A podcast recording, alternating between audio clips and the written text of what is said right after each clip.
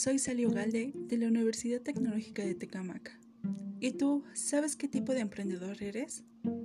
¿Te imaginas que alguien esté preparando una bebida en casa y la coloque en el refrigerador, pero la olvida sacar y al día siguiente la encuentra congelada? Por accidente, ha creado un helado con su bebida. Como no es como una combinación de sabores, logró descubrir un nuevo helado. Ahí decidió emprender, vender su producto. ¿Y todo por qué? ¿Acaso hizo un plan para crear un helado innovador? no, fue por accidente. Aunque muchos no lo crean, este tipo de emprendedores existen. ¿Te suena el término de emprendedor por azar? Este calificativo puede ser un poco extraño para hacer referencia a un emprendedor, pero este tipo de emprendedores es uno de los más comunes actualmente.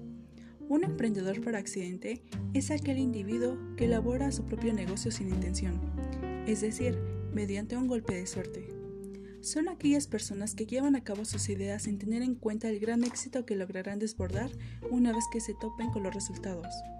Disponen de una visión empresarial bastante particular que llegan a negociar solo por casualidad. Dicen que la suerte los rodea todo el tiempo. Normalmente se asocian con familiares y amigos que les proponen algún proyecto.